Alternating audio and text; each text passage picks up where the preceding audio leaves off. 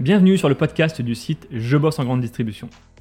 Je suis Jonathan, fondateur du site, et après plusieurs expériences comme chef de rayon et un passage dans le monde des médias, j'ai décidé de faire de Je bosse en grande distribution le rendez-vous de celles et ceux qui vivent le commerce au quotidien.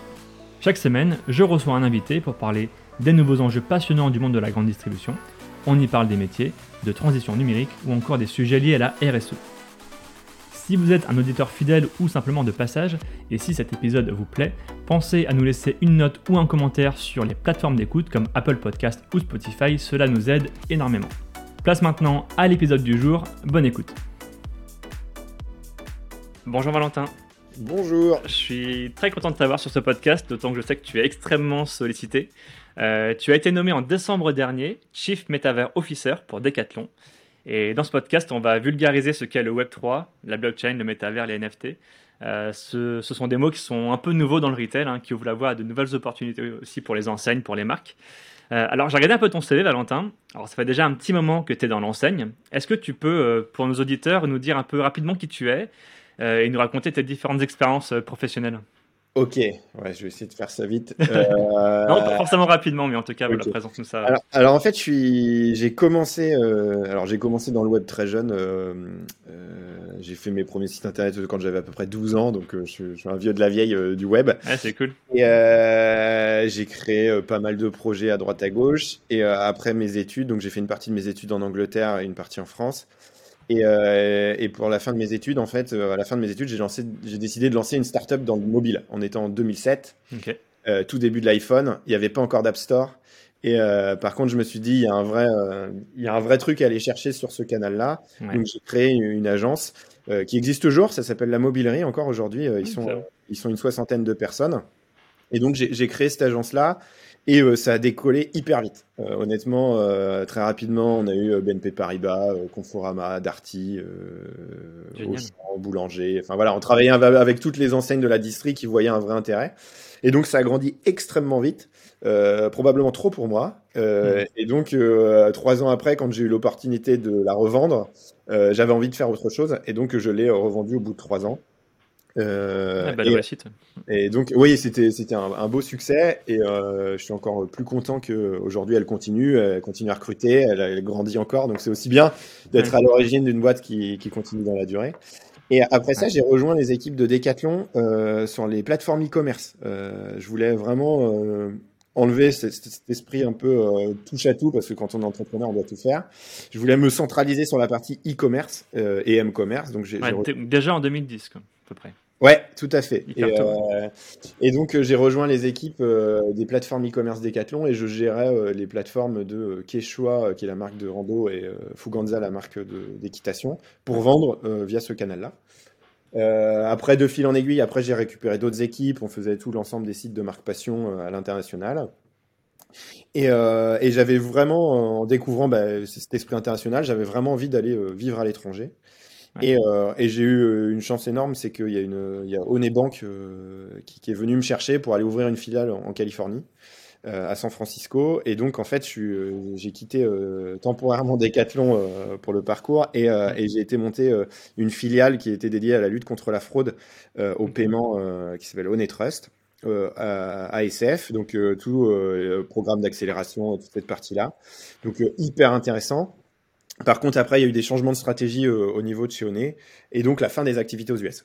Donc, euh, j'ai fermé la filiale que j'avais ouverte, et, euh, et à ce moment-là, il y a Decathlon qui est revenu me voir en disant, on se souvient que tu voulais aller à l'étranger, euh, on te propose d'aller au Japon. Moi, c'était mon rêve aussi. euh, Alors, j'avais US et euh, Japon. Donc, Décathlon pas rancunier que tu partes. Ah non, non, non, on était en très très bons accords, euh, et c'était l'opportunité aussi. On m'avait dit, vas-y, de toute façon, l'opportunité, elle se représentera pas 20 fois. Ouais. Et, euh, et donc là, on m'a dit, euh, bah, est-ce que tu veux revenir euh, chez Decathlon euh, au Japon euh, pour euh, être CTO de Decathlon Japon? J'ai dit, bah ouais, carrément. Mm. Et donc, j'ai été trois ans après euh, CTO euh, de Decathlon Japon, euh, ouverture des mags, changement du e-commerce, enfin, vrai- vraiment euh, un poste de CTO. Et, euh, et, et l'année dernière, je suis re-rentré en Europe. Ma femme voulait rentrer. Euh, elle a dit euh, bon, ça fait un moment qu'on est parti, euh, ce serait cool de revenir en Europe. Et, euh, et donc, je suis revenu en, chez Decathlon, en- dans les équipes enfin, du groupe, euh, avec un objectif qui était de se dire, voilà, il y, a, y, a, le sujet du Web 3. Moi, j'avais découvert la blockchain quand j'étais à SF. J'ai créé ma propre blockchain aussi en perso. Et euh, j'avais découvert les NFT et tout ce qui est interactivité au, Japon, euh, qui est un fort pays pour ça. On avait fait des talks au Japon aussi à ces sujets-là. Et donc je me suis dit, bah, il faut que je prenne le lead euh, pour le groupe. Et, et donc aujourd'hui, je suis, je suis leader de l'exploration Web 3. Donc en fait, ça va plus loin que le métaverse, avec deux sujets. Vraiment un sujet pilier, on va dire, expérience immersive, VR, XR, métaverse, jeux vidéo. Et un deuxième gros pilier qui est la blockchain avec à l'intérieur les NFT, les tokens, la crypto-monnaie et toutes ces parties. Euh, et donc, moi, mon objectif, c'est d'aller voir ce qui est possible de faire dans ces univers, quelles sont les opportunités à saisir pour Decathlon et, euh, et d'essayer des trucs. Voilà.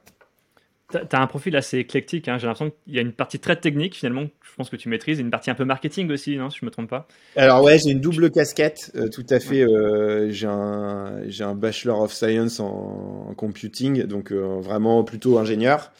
Et j'ai un Master e-commerce marketing. Donc, j'ai une double casquette nativement par, par, par, mon, on va dire, mon, mon parcours éducatif. Et, après, quand on est entrepreneur, on doit tout faire. Donc, j'ai gardé ces casquettes-là aussi au fur et à ah, c'est cool. Alors, aujourd'hui, je pense que tu es un des seuls ou un des rares CMO en France. Alors, CMO avec le M de métavers hein, et non pas de marketing. on est sur un poste a priori très intrapreneurial. J'ai l'impression que c'est un peu ta fibre aussi. concrètement, tu parlais d'exploration. ça consiste en quoi ton job? D'accord. Alors, ouais, on en est, on est de plus en plus. Euh, là, c'est chaud. Hein. Après, sur le Chief Metaverse Officer, il y, a, il y a Camille de chez L'Oréal qui est arrivée, euh, qui est aussi, euh, qui, qui, est aussi, c'est aussi cool parce que c'est, exactement. Je me sens moins seul. je me sens moins seul et donc, j'ai quelqu'un à qui parler. Donc, donc voilà. Après, donc bah, moi, mon job, c'est vraiment de se dire. il y a des nouvelles perspectives qui sont possibles dans ces univers, de les identifier, de voir ce qu'on peut faire, voir ce que font les autres, et d'essayer des choses. Euh, réussir ou rater, euh, c'est pas très grave. Euh, l'important, c'est de se positionner, de regarder ce qu'on veut faire, se donner des objectifs clairs. Une, moi, j'ai, par exemple, j'ai, donné ma copie stratégique sur la partie NFT en disant voilà comment Decathlon doit faire du NFT. après, il y a des sujets qui sont un peu plus lointains. quand on parle de métaverse, on est plutôt sur, sur, le modèle que explique Mark Zuckerberg, on est plutôt à 5-10 ans. Euh, voilà, euh, aujourd'hui, euh, on peut rien faire dans l'immédiat. On peut regarder, étudier, voir comment on peut participer, être acteur du changement. Mais euh, c'est pas c'est pas début janvier qu'on aura quelque chose qui va sur, sur ces, certains sujets. Donc vraiment, aller explorer les opportunités et elles sont elles sont elles sont très très nombreuses. Tu as parlé du, du métavers de Mark Zuckerberg, juste pour rebondir là-dessus. bon, c'est un projet qui est très disruptif. On voit que, les, on voit que c'est un petit peu plus compliqué financièrement chez Meta en ce moment. Euh, on voit que les promesses voilà, du métavers sont pas à la hauteur de, ce que veut Facebook.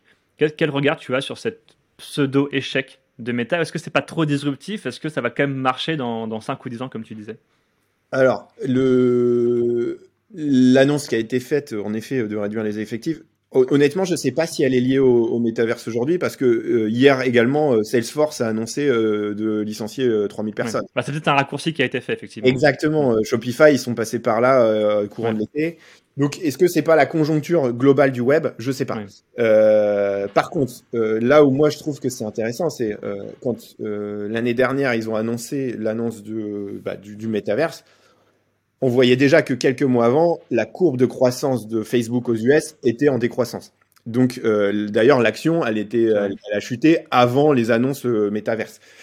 Euh, et donc, finalement, moi, je vois surtout le métaverse comme un vrai levier d'innovation pour aller chercher des nouveaux secteurs d'activité et, des opportunités de croissance. Il y a une expression qui américaine qui dit, non, elle est allemande d'ailleurs, l'expression que les arbres ne poussent pas jusqu'au ciel. Il y, a, il y, a, un moment où il y a une limite, et donc tu dois agrandir la forêt si tu veux plus de place. Donc moi je trouve que la logique d'aller chercher euh, des nouveaux euh, des nouveaux usages euh, via Metaverse ou d'autres secteurs, c'est quasiment indispensable aujourd'hui et, et, je dis bravo parce qu'en plus ils ont les reins solides pour le faire parce qu'ils continuent à gagner de l'argent, ils peuvent se permettre. Donc donc moi je pense que c'est un très très beau coup honnêtement. Après est-ce qu'ils vont réussir à l'amener jusqu'à la vision qu'ils veulent faire? Aujourd'hui il y a peut-être eux qui peuvent le dire. Mais bon, ils ont mis quand même toutes les chances de leur côté en ayant Oculus, qui est le studio numéro un qui fait de la VR. Ils ont des équipes qui font de la, recherche. Euh, quand on voit le nombre de brevets qui sont déposés, c'est juste fantastique. Ouais. Et les mieux positionnés. Donc on va dire, après, est-ce que cette techno-là va être adoptée au grand public? C'est plutôt ça la, la, la question aujourd'hui que les gens peuvent se poser à court terme. Donc, euh, donc moi, je suis plutôt en train de dire euh, bravo Facebook de l'avoir euh, fait, de l'avoir tenté et de le mener. Et après, c'est ça, il y, a, y, y a des hauts et des bas. C'est comme il y a les fameux graphiques de la courbe d'adoption où on voit que voilà. Et, et, et, ça viendra. Et c'est pareil, ils sont là, ils ont lancé les NFT sur Instagram. Et on voit qu'ils veulent y aller aussi. Et, y a, et, donc, donc non, moi au contraire, je pense que c'est plutôt un, un superbe acteur du, du sujet. Et, et tant mieux. Et tant mieux. Alors, on parle de NFT, de blockchain, de métavers. Euh, ce qui englobe tout ça, c'est le Web 3. Oui. Alors, je ne suis pas un expert du sujet. Euh, pour moi, le Web 3, je le vois comme un successeur du Web 2.0, qui est né il y a 20 euh, ans à peu près, hein, un peu plus de 20 ans. avec des mots assez simples, pour quelqu'un qui ne comprend pas ce que c'est le Web 3, comment on peut le définir et qu'est-ce qui le différencie du Web 2.0 alors, le Web 3, en fait, il s'appuie vraiment sur une notion qui est la propriété de l'utilisateur. Euh, aujourd'hui, pour, faire simple, quand on met un contenu sur une plateforme réseau social euh, type, type Facebook ou autre, le contenu qu'on met appartient à la plateforme. Le contenu qui est généré et appartient à la plateforme. Alors après, il y a des systèmes de rétribution type YouTube qui rémunèrent les YouTubeurs, mais à la base, on cède notre propriété intellectuelle à ces plateformes-là qui vont générer du revenu. Et donc, euh, le Web3 était plutôt de se dire, finalement, si on génère du contenu via une propriété, euh, c'est normal que ça soit le propriétaire qui euh, initial qui touche euh, qui touche qui touche les royalties qui pourraient être faites. Et c'est vraiment ça l'idée à la base. Et et pareil pour la crypto-monnaie. La crypto-monnaie, quand on a un ledger, enfin une, une, clé avec un portefeuille, la monnaie nous appartient. On n'est pas dépendant d'un réseau ou de quelque chose comme ça. Le NFT est la même chose en disant on a un objet numérique, on est le propriétaire, on en fait ce qu'on veut. pour, pour faire la, la relation, moi je fais souvent ça en disant euh, c'est comme euh, euh, louer ou acheter un objet.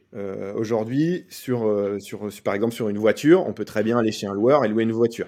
On peut l'utiliser, par contre, elle ne nous appartient pas, on a juste l'usage. Euh, le fait de l'acheter offre d'autres possibilités. C'est-à-dire que si je veux la modifier, rajouter des ailerons, changer la ligne d'échappement, j'ai le droit de le faire. Si je veux la prêter à quelqu'un d'autre, je demande à personne. si je veux la revendre, euh, c'est pareil, c'est moi, je la mets sur la plateforme que je veux, l'argent il m'appartient et je ne dois rien à, euh, au loueur de voiture dans, dans, dans l'autre cas. Donc c'est vraiment ça la différence, c'est de se dire euh, l'avantage d'être propriétaire versus l'avantage d'être euh, dépendant de quelqu'un d'autre. Euh, et si, si, quelqu'un, si je veux la donner, je peux la donner, il n'y a pas de souci. donc voilà, c'est vraiment ça la différence que je vois moi dans, le Web 3. Alors, tu travailles pour Decathlon la question qu'on se pose maintenant, c'est quelle place pour les, pour les retailers avec cette nouvelle technologie? Est-ce que, alors déjà, est-ce qu'il y a une complémentarité entre le physique et le virtuel? Est-ce qu'il faut dissocier les deux? C'est, le moment, entre guillemets, de nous dire voilà, sur, peut-être sur quoi tu as avancé avec Decathlon et quels sont les projets, les ambitions que tu as peut-être pour les prochaines années Alors, il y a, y, a plusieurs, euh, y a plusieurs sujets. On va dire, euh, si on parle euh, sur la partie immersion, monde physique, monde virtuel, il y a déjà plein de choses qui peuvent être possibles. Euh, Aujourd'hui, euh, on, a, on a sorti euh, des, des, choses qui sont, euh, par exemple, si vous achetez un vélo de course de, de, de, chez nous, qui, des vélos qui s'appellent Vendrissel, vous avez le droit de les utiliser dans Zwift. Zwift qui est un jeu vidéo où les gens utilisent un home trainer à la maison et on, on, on tombe dans un univers, on peut faire du vélo avec ses, ses amis, de la compète et, et, et, et, compagnie. Donc moi, je vois vraiment quelque chose autour du double numérique en disant vous avez un objet physique, vous avez le droit de l'utiliser dans la vraie vie et vous avez aussi le droit de l'utiliser dans les mondes virtuels. Euh, on a, et ça, finalement, cette liaison, elle est faite via un deuxième sujet qui est les NFT. En disant, le titre de propriété, bah, si vous avez le bien physique, vous l'avez physiquement, vous le savez. Euh, par contre, euh, sur la partie virtuelle, euh, il est lié via un titre de propriété qui, dans le cas présent, est un NFT. On a fait le cas avec, avec une, une, chaussure qui s'appelle la Barrio de chez Keepstar. Quand on achète la vraie chaussure, c'est une chaussure de foot freestyle, on a un NFT et ce NFT donne accès à des expériences exclusives. Parce qu'on est titulaire du NFT, on va avoir accès à un monde exclusif. On a, on a recréé un club en 3D où les gens qui ont le NFT peuvent se retrouver, découvrir les nouvelles collections, voter pour les prochains modèles, participer et donner son feedback sur les, aussi les prochaines collections. Donc nous, on les implique aussi euh, dans la conception des objets de demain via le NFT. Donc pour nous, c'est en tant qu'enseigne, ça crée une relation hyper forte avec nos utilisateurs et c'est juste génial. Euh, eux sont hyper contents parce qu'ils ont, ils ont quelque chose de plus qu'un objet. Ils peuvent participer à la conception, découvrir les coulisses, les backstage On a offert aussi aux, NFT holders une heure de visio avec le champion du monde de foot freestyle. C'est aussi des, expériences que les gens se souviennent.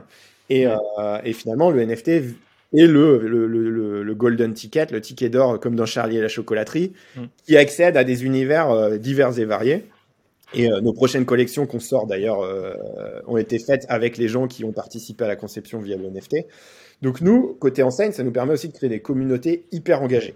Euh, et on, a des taux euh, de rétention, de, de, de communication avec ces gens-là qui est hyper fort. On a des, même des Discord où tous les jours les gens mettent des messages et échangent, ce qu'on n'avait pas finalement avec une page Facebook ou Twitter ah, euh, relativement descendant. Donc voilà, ça par exemple, le côté communautaire, c'est un vrai vrai axe que nous on tient, on tient beaucoup.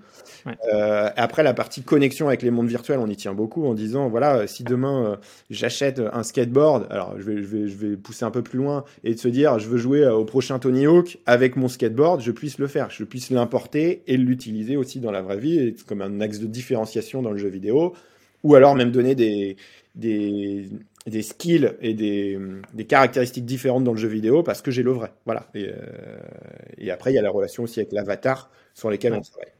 Alors, autant, bon, il y a le physique et le virtuel, autant sur le physique, on, pour acquérir un produit, il faut une monnaie, euh, bah, l'euro hein, ou le dollar, peu importe. Euh, sur le virtuel, on est sur quoi? On est sur de la crypto. Juste pour quelqu'un qui ne connaît pas du tout, comment est stocké ce NFT Comment on va y accéder? Tu parlais du portefeuille Ledger, je pense que c'est c'est lié directement. Ouais. Alors, euh, je vais parler au global et après je vais parler ce, ce, que nous on fait chez Decathlon. Alors au global, euh, pour acheter un NFT, généralement ça se passe dans une crypto-monnaie qui est celle de la blockchain utilisée. Euh, typiquement, si on est sur une blockchain qui, qui, qui s'appelle Polygon, on paye dans la monnaie de Polygon qui est le Matic. Chez Tezos, la blockchain s'appelle Tezos et on paye en thèse. Euh, et en fait, cette monnaie-là permet de rémunérer les acteurs de la blockchain qui font le stockage et, euh, et l'activité de la blockchain. Par contre, euh, il faut aussi savoir que on n'est pas obligé d'acheter des NFT dans la crypto. Il y a des gens qui font euh, de la conversion en disant bah, je l'achète en dollars et euh, il y a une personne, un acteur tiers qui fait la conversion du dollar euh, enfin, qu'encaisse les dollars et qui paye les frais d'utilisation de la blockchain dans le bon format. Donc en fait, finalement, ça peut être transparent pour un utilisateur. Dans le cadre de Decathlon, euh, j'ai pris la décision d'offrir 100% des NFT. Chez nous, tous les NFT sont gratuits. Euh, parce que en effet, euh, le, le, fait de faire payer euh, en, en crypto-monnaie euh, c'est complexe, il faut obtenir des cryptos, il faut avoir des comptes ouverts dans ouais. les secteurs euh, du, du, marché, il faut envoyer ses cartes d'identité, enfin bref, c'est hyper compliqué euh, d'obtenir de la crypto. Euh, et donc moi je me suis dit, on va couvrir tous les frais de la crypto, et c'est plutôt en achetant un objet physique réel qu'on va donner accès au NFT. Par contre, il y a l'esprit stockage, et c'est là où, où, il faut quand même un, un crypto wallet pour héberger le NFT.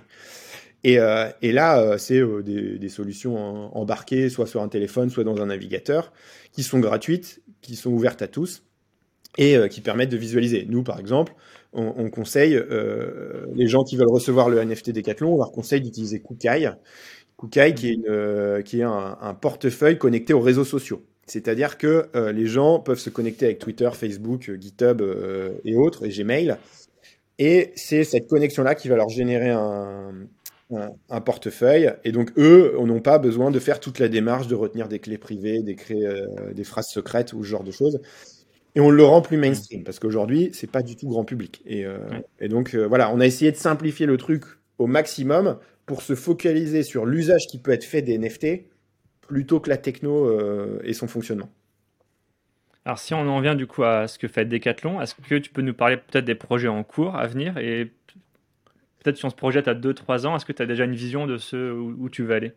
Alors, euh, oui, oui. Alors, on est à la quatrième collection, là, euh, je pense, euh, de chez Decathlon, des NFT. Donc, la, la première, c'était la chaussure, donc je parlais juste avant de Foot Freestyle avec Céane Garnier, qui était vraiment lancé courant mars-avril sur créer des connexions avec un champion du monde et participer aux conceptions de demain.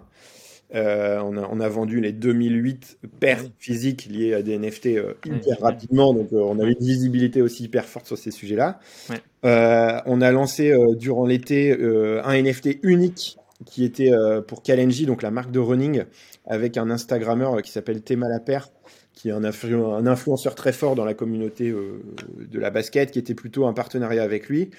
Et, et le NFT, il est unique celui-là. Et il permet d'avoir un accès privilégié aux équipes de conception et de venir faire sa chaussure sur mesure dans le lab, le laboratoire euh, qui est à Lille, avec l'ensemble des équipes, et donc d'avoir une chaussure faite avec des designers euh, selon ses choix. On regarde aussi pour les imprimer, euh, s'il faut les imprimer à la fin pour que les personnes puissent avoir un joli souvenir. Donc c'est vraiment un one-to-one, une expérience immersive one-to-one. On a également lancé un NFT Rock Rider, donc la marque de vélo pour les 30 ans de la marque.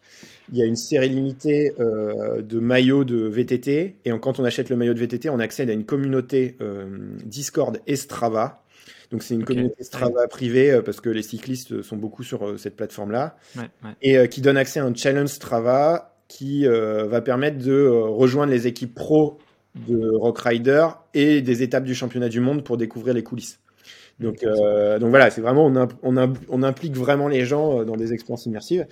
Et là, je peux, je peux l'annoncer parce que c'est pratiquement euh, terminé. Euh, et le, prochain concept qu'on sort, euh, le NFT sera toujours gratuit. Par contre, pas forcément lié à un produit, mais il sera allé chercher en mode géocaching Pokémon Go pour les gens qui le connaissent, en disant on, on va en mettre partout en Europe et on va vous donner une app en disant le NFT le plus près de chez vous, il est là.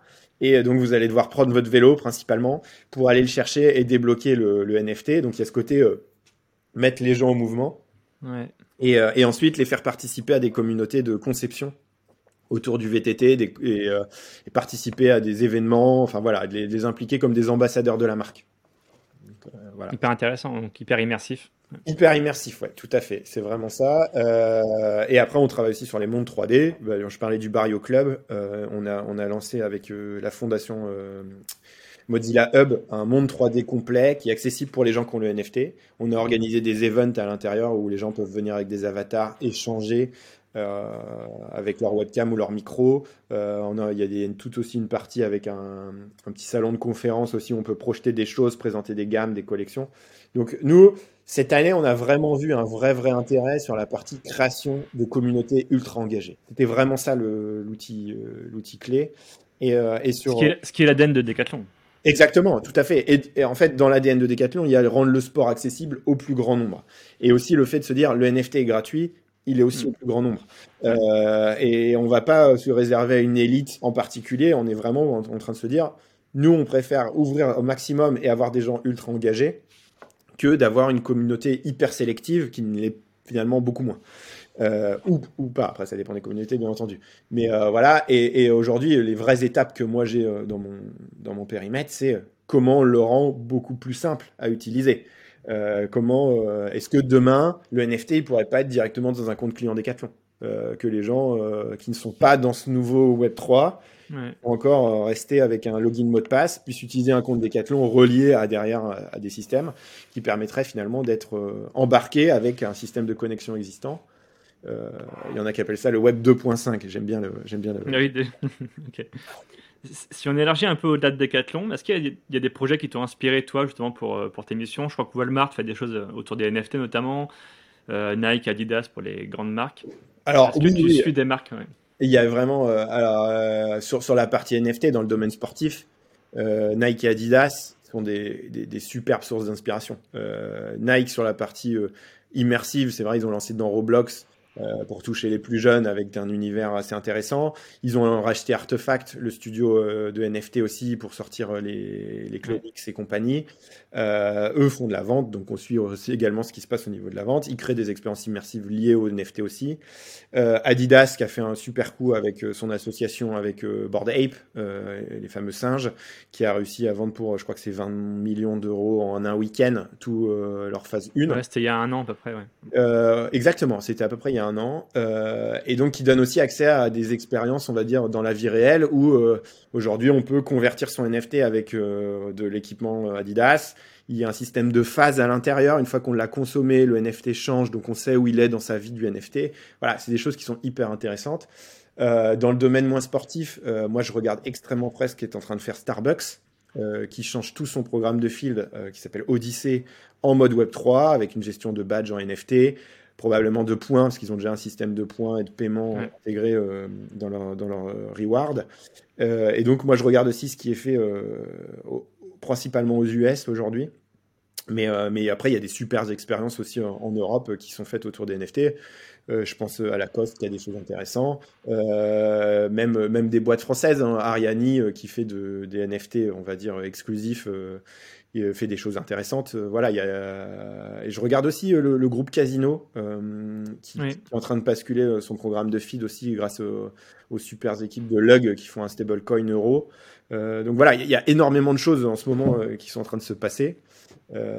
Et on doit, on doit regarder de très près ce qui se passe pour tester et aussi voir ce que nous, on peut, on peut tenter pour nos clients. Est-ce qu'on est un peu dans la même configuration du, Web 2.0 On disait souvent the winner take it all, enfin le, le premier arrivé, premier servi en quelque sorte. Hein. Est-ce qu'il y a un intérêt justement bah, d'être le premier aussi à être là pour aller chercher de l'usage auprès, euh, auprès de ces communautés? Ah. Et, est-ce que les marques qui vont pas y aller maintenant vont prendre du retard sur, euh, sur le monde de demain euh, il y a un vrai intérêt d'y aller maintenant, c'est la partie exposition et, et, être aussi dans, on va dire, dans le côté hype marketing. oui, bien sûr. C'est certain. Aujourd'hui, nous, le succès qu'on a eu sur nos NFT, c'est parce qu'aussi on était un des premiers. Euh, on a fait un vrai effort d'essayer de réinventer le NFT à notre manière. Euh, via des choix. Et donc, euh, donc finalement, le fait d'y être dès maintenant permet d'avoir une exposition qui est hyper forte. Au niveau des médias, au niveau de l'usage, au niveau des, early adopters, comme on les appelle. C'est vraiment ça l'intérêt. après, je pense que il y a des gens qui attendent. Ils ont probablement des bonnes raisons d'attendre aussi.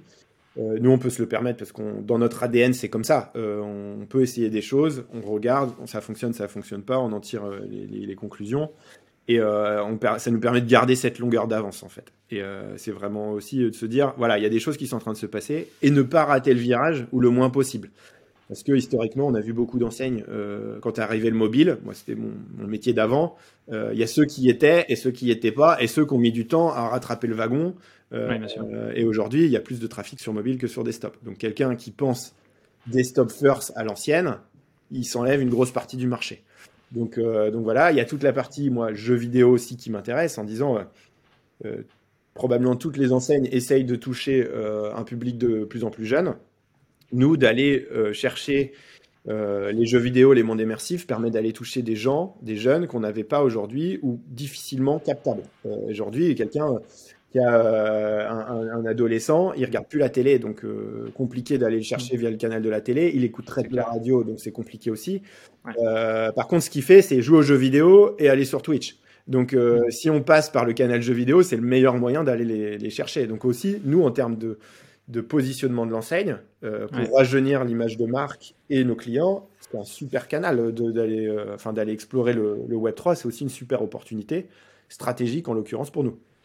Tu parlais de hype, euh, un peu en opposition avec le bad buzz. Je, fais référence, je dis ça parce que Carrefour, je ne sais pas si tu te souviens, avant l'été, oui. elle a fait un petit bad buzz avec son métavers et sa collaboration avec Monsieur Propre, je crois. L'enjeu aussi, c'est de ne pas tomber dans la caricature. Et alors, euh, ouais, alors Carrefour, il y a aussi le cas du, du, recrutement euh, qui a beaucoup fait parler. Euh, alors, j'ai pas forcément les mêmes points de vue que la presse, mais euh, c'est pas grave. Et, euh, et, en effet, il y a comment on y va, la manière dont on y va. Mais après, moi, je suis pas du genre à reprocher aux gens d'essayer. Donc, euh, ah non, c'est génial d'essayer. Donc, euh, donc voilà. Et c'est pareil. alors, le cas Monsieur Propre, je le connais un peu moins. Par contre, le cas du recrutement, je le connais pas mal parce qu'on on tente aussi des choses de, de notre côté. Et il y avait, en fait, la presse s'est plutôt moquée du côté graphique en disant, voilà, machin. Par contre, si on se met d'un point de vue analyse data, euh, l'outil est juste fantastique de passer par la VR parce que on obtient bah, des publics plus jeunes et deux, après on va avoir plein de signaux qui sont compliqués à capter dans un entretien physique. Typiquement, la capacité à quelqu'un de s'approprier un nouvel outil. Euh, parce que c'était nouveau pour tout le monde. Donc on voit clairement ceux qui savent se déplacer, pas se déplacer. Euh, leur capacité aussi d'attention qui est mesurable, parce que étant donné qu'on est dans ah un univers virtuel, on peut savoir combien de temps ont vraiment écouté le DG, sont plutôt allés dans un mode exploratoire.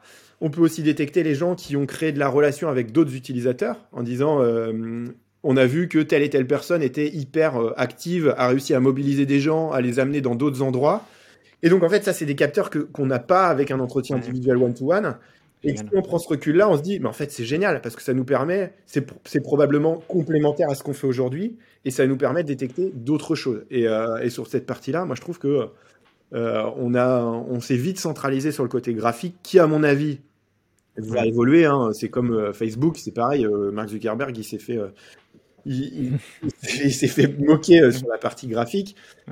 par contre, aujourd'hui, on voit des jeux vidéo en VR, type kayak VR Mirage, qui est juste fabuleux et fantastique. Par contre, nécessite des surfeurs, des ordinateurs plus puissants, donc probablement l'arrivée du cloud gaming à venir. Et, euh, voilà, donc je me dis, on est vraiment au début, faut tenter, euh, euh, et il y a vraiment des choses à retenir dans tous les usages. Donc, donc, donc moi, au contraire, je suis plutôt de dire bravo et félicitations, ils ont tenté des choses. Ouais. Non, bravo à eux, et puis bah, ils ont peut-être manqué de, de, pédagogie juste, juste après, justement, pour expliquer parce que tu viens de décrire hein, juste avant. Euh, en tout cas, merci beaucoup Valentin, tu as réussi à, expliquer simplement euh, bah, un sujet complexe. C'est aussi la force des experts qui connaissent leur sujet, c'est d'expliquer euh, au grand public ce qu'est qu'est le Web3 aujourd'hui. Est-ce que tu as un dernier mot peut-être à, à, nous dire, peut-être sur, sur ce que c'est le Web3, sur ce que va devenir le Web3 demain? Alors sur la partie vision, moi je, alors je pense vraiment qu'on est qu'au début. Euh, Bien sûr. Qu'il y a beaucoup, beaucoup de choses à tester, à ne pas retenir. Euh, il y aura aussi, euh, je pense qu'il y aura dans le monde, par exemple, des crypto-monnaies, je pense qu'il y aura des morts et des blessés. il en restera beaucoup moins. Et, et c'est pas plus mal, parce que ça va éviter de s'éparpiller, ça va éviter les arnaques, parce qu'il faut être honnête aussi, dans tout ce monde du Web3, il y a une forte notion d'arnaque importante. Ça va permettre de réguler aussi, de mettre les acteurs de la régulation autour de la table sur des usages. Donc, euh, donc on est vraiment au tout début. Et, euh, et je pense que euh, il manque encore aussi un, un, un, vrai game changer qui va montrer la voie, comme l'a fait Apple avec l'iPhone. Moi, je prends souvent ce cas-là. Moi, j'ai été dans ce monde-là aussi. Avant l'iPhone, il y avait déjà des smartphones. HTC faisait des smartphones. il y avait même SPV. Enfin, il y avait plein d'enseignes qui faisaient des, des, smartphones qui étaient utilisés. BlackBerry, forcément. Et lui est arrivé avec un positionnement différent, grand public, avec des expériences. Et donc derrière, on a vu le succès et aujourd'hui tout le monde. Donc je pense que ça va aussi passer par des étapes comme ça. Euh, là, donc là, il y a, chez Meta, il y a eu l'Oculus Quest Pro, qui est le nouveau format qui s'adresse plutôt aux professionnels, avec vraiment une partie réalité augmentée qui vient, qui, qui, arrive. Euh, on peut pas, on peut imaginer que Apple, avec euh, tous les rumeurs qui, euh, qui sont dans les, dans, va passer, il y a probablement quelque chose qui va se passer aussi. Donc je pense que ça va passer par des vraies étapes clés. Il y a le, le Sony euh, PSVR aussi euh, qui a été annoncé euh, avec des, des, sorties à la PS à la Paris Game Weeks. Donc voilà, c'est via ces usages-là où le sujet va devenir plus mainstream, grand public et adopté par les, par les utilisateurs. Parce qu'on a une vraie problématique sur les mondes immersifs et la VR, c'est quelqu'un qui a jamais mis de masque de VR ne comprend pas. Euh, la, sensation et le ressenti. Donc moi j'incite tout le monde à mettre, à essayer au moins une fois un masque de VR. Euh, il y a des boutiques euh, type boulanger qui font des tests gratuits en magasin. Allez le faire au moins une fois pour vous rendre compte de quoi on parle et après avant de juger le, changement dans le jeu vidéo qui est juste fantastique. Dans le domaine des médias, je vois aussi un, fort, un fort, un fort, fort possibilité. Le projet, on parlait des projets à suivre. Netaverse des Nets de New York, il est juste fantastique. C'est, euh, il filme la salle avec des caméras 3D ultra haute résolution.